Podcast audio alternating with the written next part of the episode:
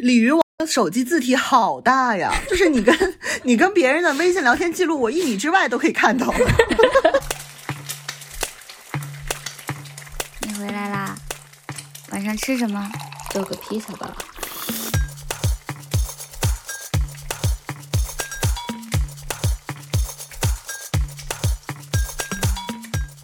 这里是叫个披萨吧，又名神奇废物在哪里？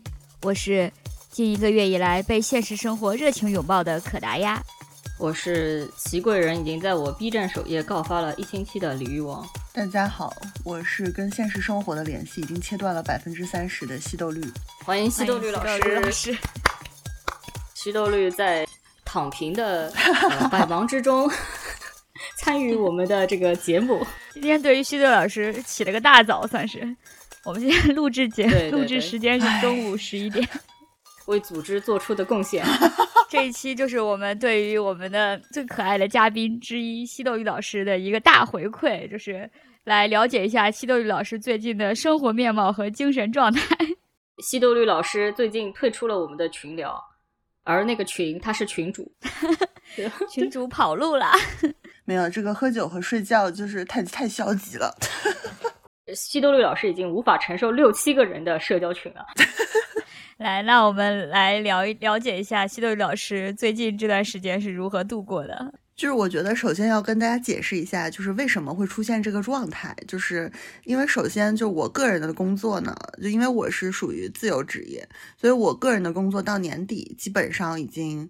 就是小范围的算是告一段落，然后我明年就是打算全面休息一下，所以就是工作这个部分就是没有什么特别多需要担心的，就这个是我可以实现积极躺平、心灵复健的一个原因。我觉得，就如果你还是有很多工作要处理的话，就还是要工作。哦，对，就是就上班族还要拿年终奖嘛。对，呃，我本来以为作为我们东北人。代嘉宾代表的西豆玉老会老师会说，就我们东北人从现在就开始过年了，然后没有想到是一番这么正当的理由啊，对，很受启发。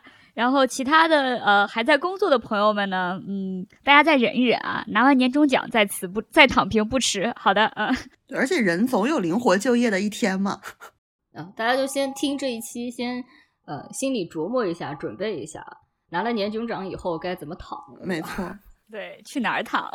白天躺还是晚上躺？就我觉得可能有一些建议，就是在在工作的各位也是可以，就是稍微听一下，就是可能有一些你们也也可以付诸实践。就因为我最近还研究了挺多的，就是如何实现 就是心灵的复健。对，我觉得首先还是大概说一下这个背景，就是我为什么就是心灵突然崩塌了，然后觉得自己跟现实世界的。这种联系必须切断了，就因为我觉得我就是很典型的一个容易在信息流的裹挟之下共情过度的这么一个人。就我不知道两位是不是也有这个问题？我觉得有过，对，然后可能也是切断了才好了，才好了很多。就你看到各种各样的东西，我觉得很多时候你很你很难就是不去。加入共情，或者你很难心里不产生各种各样的思绪，然后以及最近就是对于整个我们电影行业来讲，就现在可以算是一个行业的寒冬吧。就我觉得大家应该也感觉到了，就是你看看院线的片子，就是基本上一片萧条。然后作为电影工作者，我觉得就是大家心里面其实是有很多的疑惑，然后有很多的迷茫。但是这个东西呢，就是人始终是被时代所裹挟的。就是，或者是你被你所处的世界所裹挟，就你很难说一个人用什么样的方法，你想好如何去应对这个事情。所以在这个时候呢，你就是心里会生出很多的哀愁，无能为力吧？有的时候，爱与哀愁的故事。对的，对的，就是有种无力感，没错。然后再加上我之前是一个重度微博使用者，大家有目共睹。有账号共睹，我以前刷微博的时间每天可能就达到两三个小时，然后微博上你就也可以看到各种各样的，就是呃每个人个人生活中的一些很具体的，就是事件啊，或者很具体的一些就是大家觉得很痛苦的东西。然后这种东西可能你平时你在你的心灵非常健康的时候，你是可以去消化的，但是当你个人的呃心灵世界已经就是。根基在摇摇欲坠的时候，你再去接触这些东西，就会觉得非常的艰难。压倒骆驼的最后一根稻草，就是有一天，好像是我们一个朋友在群里分享了一个什么，就是也是一比较哀愁的事件。然后这个哀愁事件，我觉得就压就成为了 压倒我的最后一根稻草，就是我就是觉得我内心的这只骆驼轰然倒地。嗯，我当下就立刻手忙脚乱的，我就跟大家说不好意思，我说我我要退我要退群了先，然后我还用了一个非常诗意的说法，我说我要维护我的灵魂。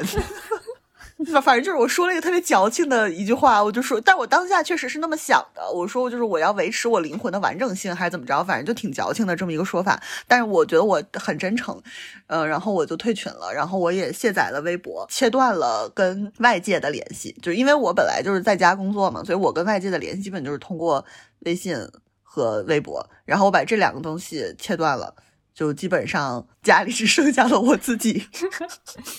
这两天西多绿老师给我发的是什么？小红书上面一个用东北歌曲配了金明喜的剪辑，对，什么老娘什么什么，类似于什么我就是女王，自信放光芒这种东西吗？对，差不多吧，但是是另外一首歌，对，然后配的都是金明喜的电影片段，对对对，呃，也也不远，对不对？大家纬度也差相 近，地域也接近。我就跟他说嘛，就是也是东北那边的，也是东北那嘎，对。对，每每天就是深入观赏各种各样的人民群众的自主创作。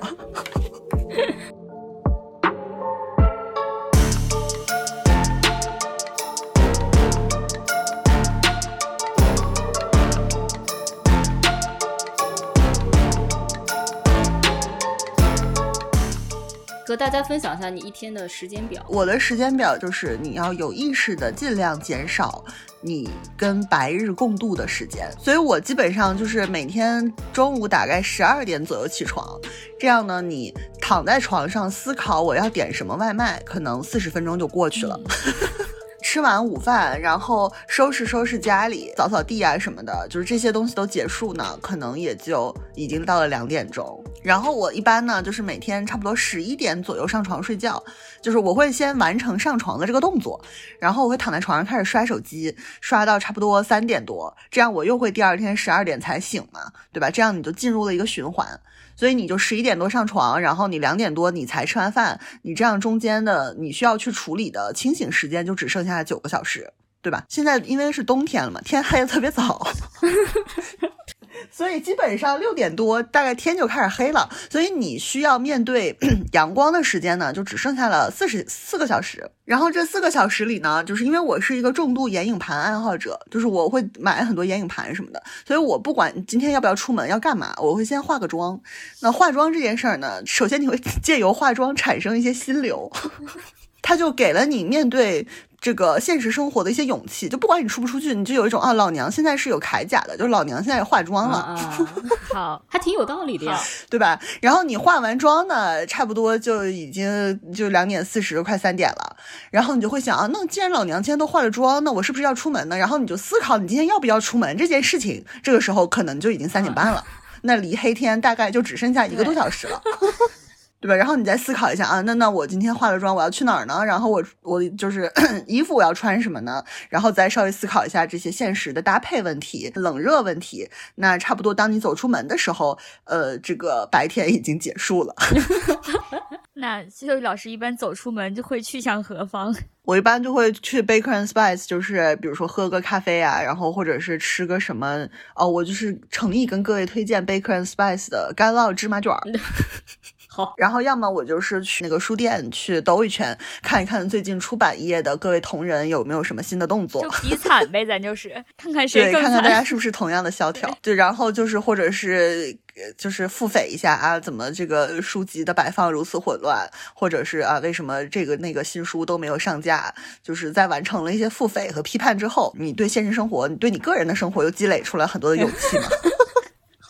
好。这个时候基本就到了大概差不多六点六点快七点，然后那你就想要吃个晚饭嘛，对吧？因为我最近在在坚持一个就是饮食方法叫八十六，你们听说过吗？我听说过，对我个人而言还挺还挺好的，就是你会觉得你身体比较轻松，然后就反正我就会想说，那我一定要在八小时的这个框架之内把饭吃完，然后那你就思考，那我晚上该吃什么呢？这个四十分钟就又过去了。对吧？然后你完成吃饭这个动作，然后又是一顿收拾，就是铲铲猫屎啊，就是换换鸟笼的垫纸啊什么的，就是这一系列的动作完成，基本上就到了晚上八点多。然后因为你白天是化了妆出门的，所以你又想啊，那我是不是要卸妆？那卸妆之前呢，你又要积聚一些去卸妆的勇气，因为卸妆很麻烦嘛。是的。然后呢，你就想啊，那我就要再玩一会儿再去卸。那你这个玩一会儿。是有目的的玩，因为你的玩是为了卸妆、洗脸、积攒勇气一个很必要的过程，所以这个时候的玩你是全情投入的，充满了目标感，充满了充满了这个计划性。所以这个时候你热情洋溢的玩差不多四十分钟之后，你觉得啊好，我就是现在有勇气去洗脸了，然后你就终于去把脸洗完啊，那我都已经洗完脸了，我是不是好好的擦一些护肤品呢？这个时候就再擦一些护肤品，擦完护肤品之后，你就想，那我是不是要刷牙了呢？但是因为刷牙也很麻烦，所以你又要再玩一会儿去积聚一些勇气，就是如此往复，就到了十一点了。哎，没错，就到了十一点，就想说啊，好吧，那既然一切都已经结束了，那我就。就上床吧，我终于可以睡觉了。就是反正你这样一天之后，你就会发现，其实你还是充满了活力和斗志，一直在做一些决定，非常非常积极的在躺平。对的，对的，就是很整个心态很积极。就是感觉学生时代对我们大家影响至深。你看西多玉老师的每一个玩耍都是以一个课时为单位的，玩他四十分钟，休息他四十分钟，思考他四十分钟，可以说非常的有斗志。那你从十一点躺在床上。到两三点，到底是这个时间，你都刷点什么呢？你现在已经既然已经卸载了微博，对我觉得这个才是名副其实的灵魂暗夜呀，至暗时刻呀。啊，说到这个，我就不得不感谢互联网的两大发明，互联网界两大发明拯救了我的灵魂的至暗时刻，一个叫做阳了个阳，也是个新发明的。哎，对的，然后还有一个叫做 B 站的后台播放功能，请详细介绍。就首先羊了个羊这个游戏，我不知道你们俩玩了没有？稍微玩了一下。西多绿老师跟我说，他说他在玩羊了个羊，我说行，我说在哪玩？他说微信小程序里面，然后我点点进去，他就让我实名注册，还要有身份证，我就不乐意，我想说。你不就是个游戏吗？你凭什么让我注册身份证？然后我就关了。我跟你讲，你不要这样想，这个游戏将来绝对是可以载入史册的。就是而且说不定，比如有一天外星舰队攻打过来了，然后他可能要援救一批人去火星，然后剩下一些人就留在地球做苦力。那它的筛选机制可能就是所有在羊了个羊注册过的人，大家可以去火星开始新的生活，然后没有注册过的人就只能留在地球挖矿。对，然后按照羊了个羊的那个游戏时长分为头等舱、经济舱、商务啊，那我妥妥头等舱。飞机你来开好吧？对，然后然后可达鸭可能是经济舱，对，鲤鱼王你就只能就是留在地球给你申请一个成为外星的奴隶。我我我玩这个游戏非常上头，就是因为它是每天只有一关嘛，就是它是每天有一关，然后还有每每天还有一个今日话题，就等于每天你有就是两关可以闯。但是因为这个游戏很难玩，然后我在玩游戏方面呢，我脑子比较笨，所以我就是经常就是要玩很久才能过关，呃，甚至我玩很久都过不了关，然后就是这个一天的时间就很快的过去了。你就在这种自责和懊恼之中，对吧？然后，但是每一关你就迎来积极的新挑战，你就会觉得啊，我这一关一定可以。然后，你可以在一边玩这个游戏的时候，一边总结很多人生的道理。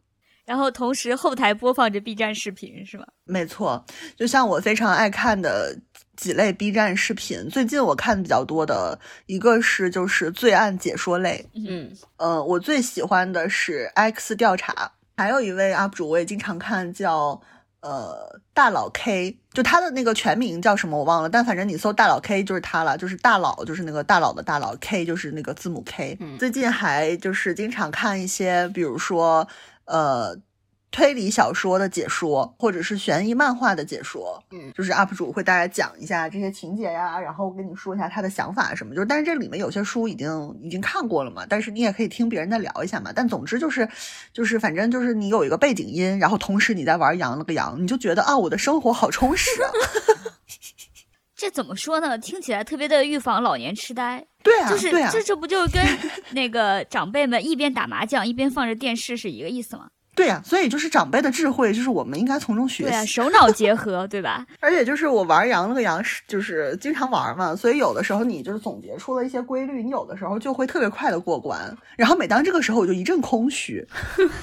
就我那天看了一个那个小红书的一个人分享他的经历，特别有意思。他就是他要生孩子，然后他就他就在产房里面，然后就是阵痛，然后他就在想，就是很很疼很难受，没什么事儿干，他就想说玩玩一玩羊了个羊，可以分散一下注意力力嘛。然后没想到那天他就玩了两三把就过关了。我由衷的佩服小红书，我的小红书上从来没有出现过这种内容。就小红书，你一定要就是多看一些，就是有的没的，就是大家分享你要把自己的生活号给养对，你要把号养起来。就是每当大家在在说，就是他婚姻生活中的苦恼啊，或者是他的工作里面一些人事上的苦恼，就是你不要觉得这跟你没有关系，你就点进去看，就这样，就是数据才会推给你，就是每个人的就是悲欢离合。因为 B 站点了两个齐贵人告发二创视频，现在齐贵人已经在我 B 站首页告发了一个多星期了。从齐贵人臣妾告发 熹贵妃私通，变成臣妾要和熹贵妃私通了。这样，我我最近看的一次，就是齐贵人已经躲过了这个皇上的那一巴掌了，很厉害了，都快反杀了。祺贵人也在成长，对，那李玉王，你除了祺贵人，你还看了些什么东西？我我最近在玩《女神异闻录五》皇家版，因为我没有 PS 四，所以我没有玩过之前的这个五的无印版和皇家版。然后，但是我很早之前，十几年前在 PSV 上面玩过《女神异闻录四》，所以我对这个系列还有点兴趣。这个游戏的实景取景非常好嘛，就他做那个东京，就是在东京的很多地方实景取景的，然后所以那个街道啊什么都画的跟那个东京一模一样。涩谷站的时候也是跟涩谷站一模一样，然后你还得在涩谷站，他跟你说你要去哪里，要换乘什么线，然后你要去找那个线，就是实景在那个游戏里面，在涩谷站里面找换乘线。可达鸭到现在都搞不清换乘线的，这个哪里找得到啊？对，所以有一天李玉王突然跟我抱怨呀，他让我在涩谷换乘一条地铁。总之就是我在现实里找换乘线，然后鲤鱼王在线上找换乘线。哦，我跟你说，就是涩谷站呐、它好像又修了，所以这个游戏下次改版呢，我不知道它会不会改。这个游戏它现在的那个涩谷站的出来的那个广场，它其实已经跟跟现在不一样了，因为这个游戏是很很早之前的了，其实，然后。所以它它现在的那个涩谷站旁边的一些地方，它其实已经有点不一样了。游戏怎么样其实不是重点，重点是我昨天看了一个 YouTuber，他是呃做了一个视频，就是说呃这个游戏的几种玩家，一种玩家就是呃热爱战斗类的玩家，一种玩家是热爱呃跟不同女性角色谈恋爱的玩家，他们会特别厌恶战斗系统，然后呃一种玩家是。非常喜欢，就它里边有一个战斗的呃系统，是你要用收集，就有点像收集不同的卡片，然后结合成新的卡片，然后新的卡片有新的技能，然后你的技你的随着你的等级的升高，这个技能会越来越高，然后你生成的那个新的卡片又会越来越厉害。当然，它那个不算是卡片啊，但我就这样比喻。然后我其实也蛮沉迷于 收集不同的卡片，然后看他们的这个能合成出新的什么东西来，这样一个呃这样一个机制，所以我算是沾到一点这一个这一种玩家的类型。我刚刚想说，我可能是这种玩家，他最后来一个非常重的叫 No Lifer，就是没有自己现实生活的玩家，他只能 在这个里面体体验一个就是中二高中生呃不停的战斗，并且有十个可攻略女性角色的。被美女环绕的生活。现在 B 站首页除了齐贵人告发，就是 P 五 R，就是 或者 P P P 四啊这这几个游戏。然后有一个视频，就是说，呃，他们非常经典的是，这个游戏里面你是可以劈腿的。它不是有有十个还是九个可攻略的女性角色嘛？所以你可以跟所有的人发展这个恋爱关系。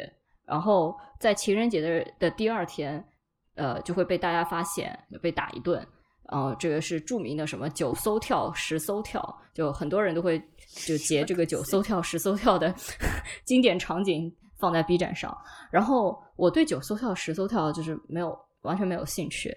然后直到有一天，我发现了一个就是零艘跳，就是这个人干了我想干的事情，就是他跟所有的人都发展了呃友情关系，然后没有跟一个任何人发展这个恋爱关系。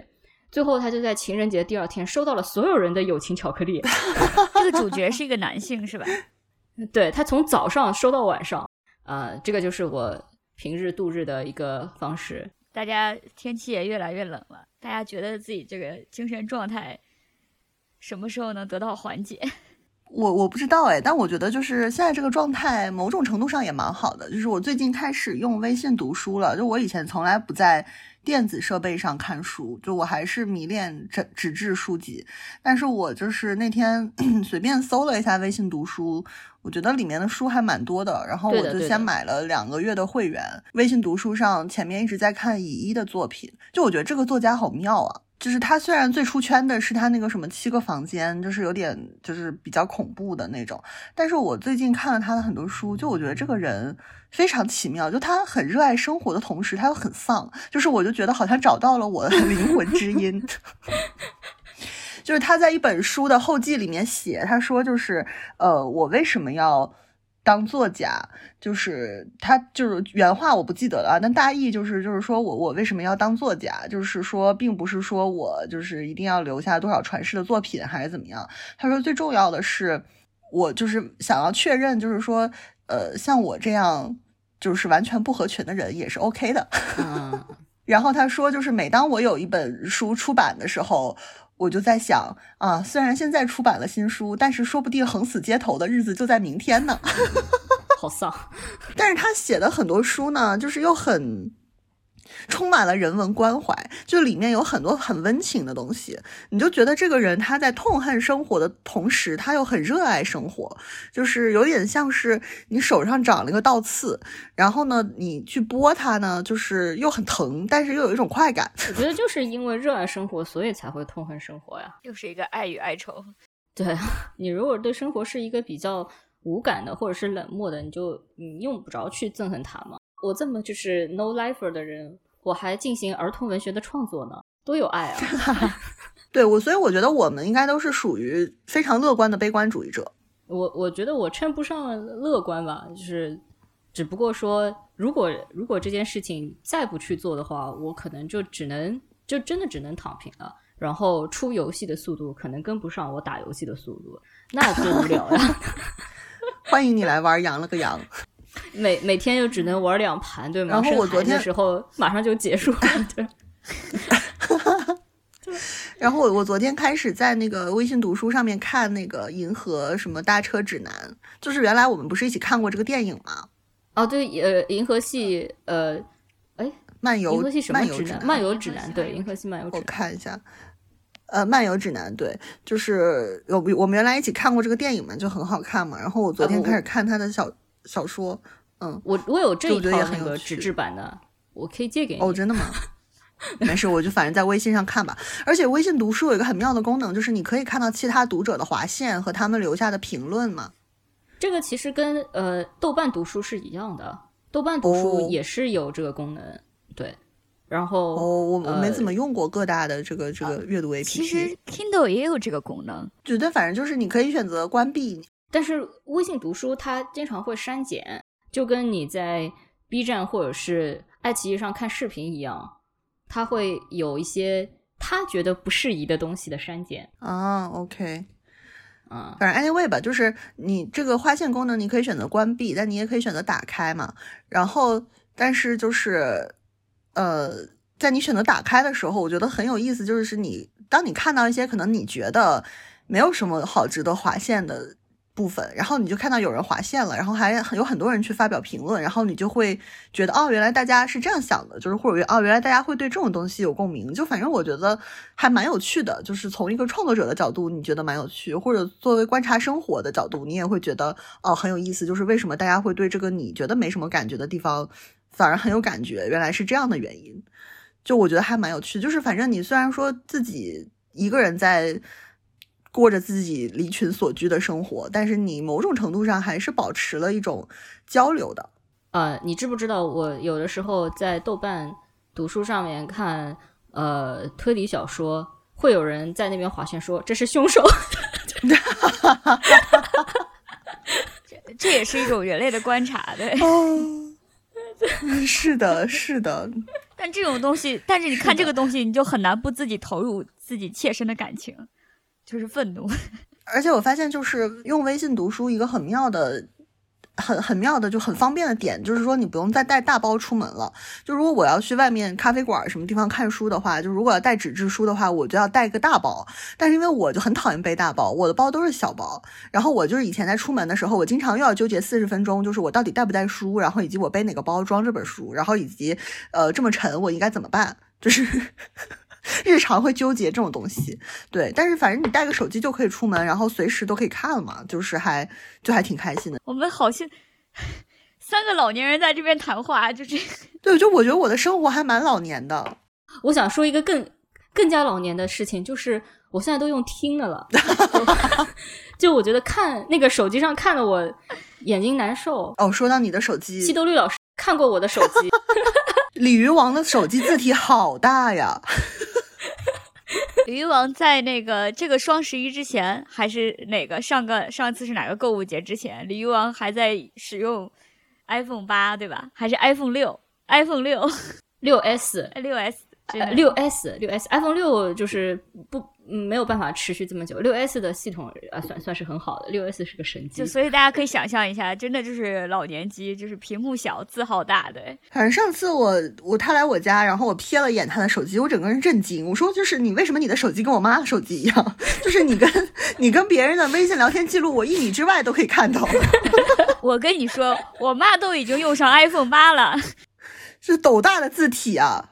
然后，然后我说，呃，我觉得我已经调到最大了。然后西多绿老师说，不，还能更大。我奶奶是大概一句话能看三行的。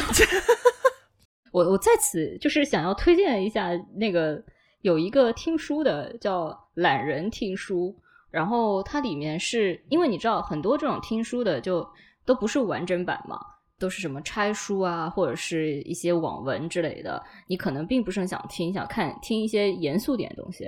然后那个懒人听书里面是有有一些出版社进去的，就就就他有自己的号，比如说上海译文出版社，所以你就可以直接搜那个出版社的号，然后他就会把自己的就是正版的东西放出来。呃呃，虽然是需要花点钱了，但是就我觉得也也还好。然后人民文学出版社嗯也有，所以就可以听一些东西。他那个朗读是 AI 吗？还是真人？真人不是 AI，所以就是那还蛮好的。所以书其实会相对少一点，因为它会过一阵子说我们再放一个什么书上来，呃，你听的你是就是你听上去会比较舒服，因为有很多那个比如说豆瓣阅读它也可以听嘛，但它就是 AI 嘛，然后你听的就是啥玩意儿，就就是那个断句都不对嘛，很奇怪。我们现在是不是已经就不看电影了？嗯，哦，我不，我已经把我嫁出去吧。我很久没看了，就是看看网盘里面的一些老电影啊什么的，自己收集的一些。而且其实我现在对新的也也没有什么就特别想看。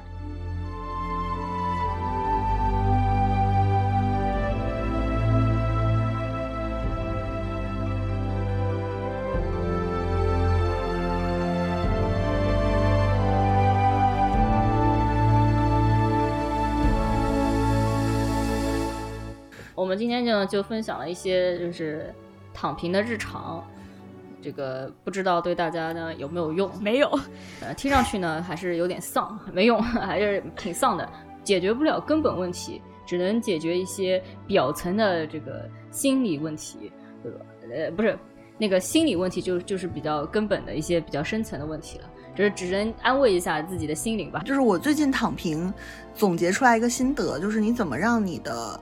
灵魂维持完整，或者让你的心灵保持平静，一个很重要的原则，就跟写剧本的原则一样，就是你要给你的人生找到一个非常具体的你去追寻的东西，就这个具体的东西呢，就是当然就是你在你在你的就是精神状态比较饱满的时候，你当然可以去追寻各种各样抽象的东西，比如说我希望我的工作更加努力，然后我希望比如说我的表达水平更加的提升，就这个是比较抽象的一种追寻。但是在你本身精神力已经非常微弱的时候呢，你再去追寻这种比较抽象的目标，你整个人会越来越。疲累，所以你这个时候就要去追寻一些非常具体的东西，就这个具体要一一定要具体到现实世界是可以看得见摸得着的具体。比如说我最近在追寻的两样非常具体的东西呢，一个是就是我想找一个有舒服沙发的咖啡馆，让我可以窝在那儿看书或者是玩游戏，就是我在找一个这样的。咖啡馆，而且我对于椅子跟桌子的高度是有要求的，就是我个人比较喜欢坐着的时候，桌子比椅子要高很多，就是我的手是微微上抬的这么一个状态，我是觉得会比较舒服。就是所以这个东西是我最近在追寻的。然后我在追寻的另外一样东西呢，就是这个很神奇，叫做洗脸腕带。就是我不知道各位有没有这种困扰，就是你在洗脸的时候，水会顺着手腕流下来，一直流到你的胳膊肘，甚至流到你的就胳肢窝。有有有，就我不知道这是我洗脸姿势的问题，还是就是我水花扑腾的太大了。就总之这个水就会一路流下来。就是夏天的时候还好，但冬天本来就很冷嘛，然后你本来就懒得洗脸。然后就是这个水往下流又很冷，就这个现实就是雪上加霜。然后我最近发现，就是好像有这么一种东西，就是它像两个很厚的那种，就是网球护腕一样，你在洗脸的时候可以戴在手上，然后这样防止水流下来。好有用啊！你把链接发给我。就是我我我我马上就是录完这期播客，我立刻去淘宝搜寻。就我那天偶 偶然看到一个 UP 主，就他买了这个东西，然后瞬间点亮了我心里面的火苗。你就发现啊，原来就是这个在这个世界上有这么多人在积极的去解决生活中各种各样的问题，然后你就觉得啊，还挺安心的啊。哎，你。你一定要在咖啡馆看书吗？就我是喜欢一个，就是首先这个地方的座位要比较舒服，让我可以窝着。然后呢，就我希望这个地方有一定程度的嘈杂啊嗯，对，因为我我在家里面已经就是很安静了。然后如果我出去呢，我就希望听到一些 生活的。杂音，红尘的声音，对，然后你就是咖啡馆里还会有各种各样的人讨论各种各样的事情嘛，然后你就是有的时候可以听一耳朵，偷听一下，还挺。哎，我经常干这个事。对，你就还可以偷听一下，就大家在干嘛呀？然后大家生活中有一些小秘密呀什么的，就还挺就还挺有意思的。所以我就比较希望就是这样，就就图书馆肯定很安静嘛，然后我觉得它的桌子椅子肯定也都很严肃，然后你肯定也不好意思在那吃东西啊、喝水啊，或者就是偶尔出去抽个烟啊什么的。哎，我那天在图书馆的时候，就是它有一个饮食区嘛，我在那边吃饭的时候，就听到旁边的阿姨，就真的是阿姨啊，就大概跟我妈差不多年纪的人，就先是两个阿姨呢在小说了小孩子学钢琴的事情，在说着说着就说到这个小孩子学钢琴，就是刻苦努力是一回事儿，但是有没有艺术表现力是另外一回事儿。然后再聊着聊着呢，两个阿姨开始聊到了跨性别。他们开始聊起了 J.K. 罗琳的事件，然后我就震惊了。我说：“嗯，哇，就反正你去公共场合的时候，就有时候听到一些大家的谈话，你会觉得真的很妙。就是特别像我们就是搞创作的，很多时候你不会想到说，哦，原来这样的角色他可以说出这样的话。就比如你其实，呃，你自己想象的话，可能想象不到，就是说阿姨妈妈他们其实很在意一个人是不是有艺术表现力，或者他们其实对于。就是 J.K. 罗琳这种事件也很关注，就是因为很多时候我们自己生活比较闭塞，然后想象力也也比较闭塞，你可能想象不到大家都在关注什么，你可能很很多事儿你以为只有固定圈层的人才会关注，然后没想到大家可能都很关注，然后大家都有自己的看法，对，而且很妙，你会听到他是如何描述这件事情的，比如说我们可以直接说 J.K. 罗琳在对于跨性别这件事情上有一些言论，然后引起了争议。但是阿姨妈妈不是这样子说的。阿姨妈妈说，一个阿姨在对另一个阿姨阐述这件事情的时候，她是说，那个英国有一个非常著名的作家，他就是说了，你这个男生变成了女性，你就不是真正的，你还不是真正的女性。就他并没有用跨性别这个词，也没有提到 J.K. 罗琳，他用了一种，就是在让另外一个阿姨能够听得懂的话语在叙述这件事情。就是就是既符合这个阿姨的好像符合他们的这样的年龄层的表述，然后但又超乎了你的意意料之，就是是一种非常奇妙的东西，你是想不到的。没错，就很生活化。就这个东西，你自己在家里闷头创作，然后也听不到的话，你其实想不到，就是啊，原来大家会这么去描述这个事情。就我大概在四五年前，我在咖啡馆看到很妙的一幕，就是一男一女两个人在那儿喝咖啡，然后感觉上是他们俩应该是很久没见的大学同学，就是从。就是对话中，你可以判断他们是这个关系，但是就是这个话题的进展就很妙，就是这个女生她可能觉得这个男生约她出来喝咖啡是对她有好感，然后这个男生其实只是想卖这个女生保险。然后这个话题就是七扭八歪、匍匐前进，就整个像车祸现场一样，但是又很妙。就是这个男的不断的把话题拉到身体健康啊，然后未来保障啊、保险之类的事情，然后这个女的就不断的把话题又拉到他们认识的每一个人，然后拉到就是两个人未来的现实生活可能发生什么样的联系，就是整个这种拉扯就是很妙。就这个东西，我觉得就是任何的编剧或者是作家，就是你靠自己在家里面乱想是完全想不出来的一种精彩程度，就是堪比堪比 Woody Allen，堪比 洪尚秀。就是我觉得我人生中听到过最震撼的两句话，都是我在路上就是没有很注意的时候听到的。有一句是，呃，也是几年之前我在一个路口等红绿灯的时候，我前面有两个女女女生，一个女生对另外一个女生说。呃，你现在最要紧的事情是搞清楚你男朋友到底结婚了没有。就我觉得这句话是真的很妙，你知道吗？包罗万象，振聋发聩，振聋发聩，这个是一句。然后另外一句话也是我在便利店，好像是听到店员之间的对话，就两个女店员，她们一边在理东西，然后一个女店员就是很愤恨的对另外一个女店员说：“我我这辈子最害怕的事情就是小孩和梯子。”哇。哇，感觉可以当做一个书小说的，你不觉得就是很那个标题？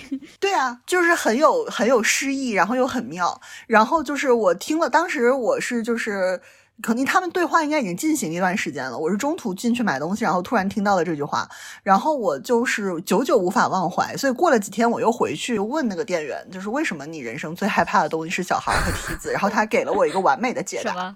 这个解答呢，就留到我下一次再来参加你们播客的时候告诉大家，帮你们下一期播客引流。太感谢了。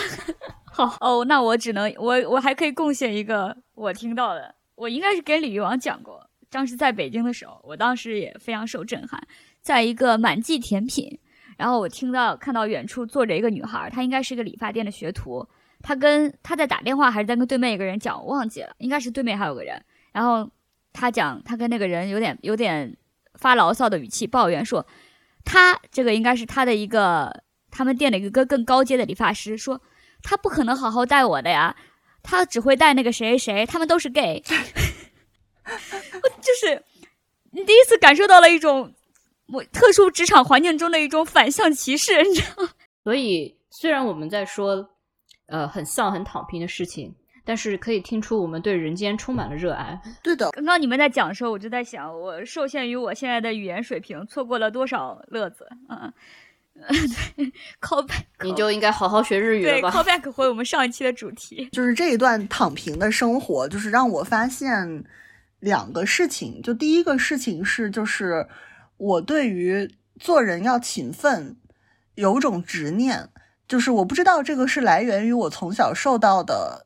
教育还是来源于我个人家庭对我要求比较高，还是来源于我自自己对我自己要求比较高？就是你在什么事儿都不干的时候，你有种罪恶感啊！我非常理解，嗯，对的。就像明明我现在工作确实已经结束了，就是我我什么事儿都不干这件事儿，并不会对别人产生影响或者伤害。那其实我什么都不干是 OK 的。那你就会觉得哦，天呐，我就是这么躺着听《罪案纪实》玩羊了个羊这件事儿，真的是可以的吗？就是你就会有种罪恶感。然后这其实经常也会骗，就是把自己给骗进去。对，其实你根本不需要去做那个没有意义的事情。然后，但是你你去做的时候，你给它赋予意义，然后你就在那个上面花了很多的精力，不必要的精力。对的，就比如说我就是在听《罪案纪实》和玩羊了个羊，我就觉得很开心。但是你就想啊，可是我只是开心而已，那我我并没有做什么，就是你就会觉得开心没有价值。对的，就好像开心没有价值一样，就我只是在呃生活而已，但是我没有取得进步，然后我也没有在看书，我也没有在看电影，我也没有在工作，我也没有在努力，你就会觉得啊，天呐，我怎么可以这个样子？但是我这段时间就是打着心灵复健的旗号，沉浸在这些事儿里，我觉得好像也也是 OK 的，就是因为世这个世界并没有因为我。就是躺平而毁灭。嗯，相反，这个世界就是因为有些人不愿意躺平，才开始毁灭的。然后我我的我的个人生活也并没有因为我的躺平而，至少目前看来受到什么太大的影响。所以我可能觉得，哦，这样也是，好像也是 OK 的。我觉得我们成年之后，就很少有那种。给自就很难心安理得的给自己一个假期，尤其我们现在这种，呃，主要以两以两位为主这种灵活就业人士，就是当时间完全交到你自己手里之后，其实压力反而会更大的。而且我觉得我们真的是非常受那种日拱一卒的影响，就觉得。呃，我这今天的我要要比昨天不能说更进步一点，至少你要觉得你这一天要有意义的度过，或者你一定要学到点什么东西，这个是非常的疲惫，真的是。是的，是的，很疲惫，就是在不断的自要求自我进步的过程中，就是你消耗了一部分你的灵魂。呃，我不知道你们两位有没有这种问题，我觉得我可能因为我长期处于一个那种不着四六、吊儿郎当的状态，然后我妈还一直以来把我当做一个。就是小孩子，然后我当我又换了工作之后，我跟他讲的时候，然后我妈对于我这份的工作的，对于我这份工作的也没有，她也没有什么，就是也谈不上需要需不需要他认可。总而言之，他又给我发表了一份鸡汤寄语，类似于什么，呃，世上没有白走的路，然后 每一段经历都十分宝贵，让我好好学习。我当时就非常愤怒，我已经三十岁了，我要放假，我不需要再学习了。你妈就是闲的，你给她报个老年班，我跟你说，你让她说，对，人生就应该学到老，活到老学到老，然后让她去学习去吧。对 我妈以前是这样的，就是我我印象最深的时候，就是我我好像以前在节目里讲过，就是我就是大四毕业，然后保研成功的那个暑假。就是其实按道理这段时间你是可以休息一下玩一下的，但是我妈就是逼着我考 GRE 和提前写一些论文，研究一些文学课题。她说不然你到了复旦你会被所有人瞧不起。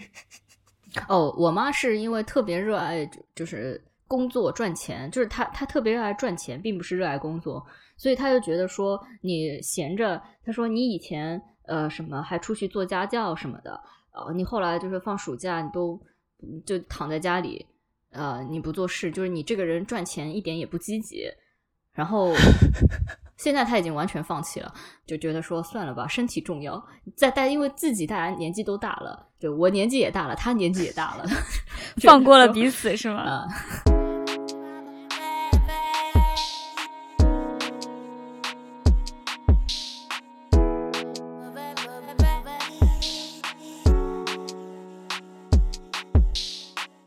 希望大家可以听听完这期节目以后，找到适合自己的躺平方式，以及不要忘记那个那个问题：为什么小孩和梯子是世界上最可怕的东西？下一期我来做客的时候，一定记得要来听。好的。哦，大家可以把你们对这个问题答案的猜测留在评论区里面。对。然后就是评论的回答最最接近正确答案的那一位同学，我送出我个人呃签名毫无价值的一本小说，就是也不是我写的，就别人写的。当然，我的个人签名也毫无价值，但是就是我会在在书的扉页上留下一些我个人对你的发送的脑电波祝福，然后寄给你。就大家可以积极的在评论区，就是留下你们的回答。太感动了，我以为我以为这个奖品需要我们出。哦，没有，我我我来我来出。好，感谢西多吕老师为我们做了一波营销。是的，呃，哦，以及我要送的这本书也也是一本，就是我个人看过的二手书啦。但是就是我看书非常的爱惜，所以这本书它的样子会很新。好，哎，好，可见西多吕老老师脑海中已经有这本书了。对，是的，因为就是搬家，就是真的要搬太多东西，然后我真的有太多书。原来是这么个背景，就是送送掉一些，我觉得也可以可以。好，那祝西多利老师搬家顺利。嗯，谢谢。A brand new grave. Say my name, call me now or in a minute, baby. Let's break it out. A brand new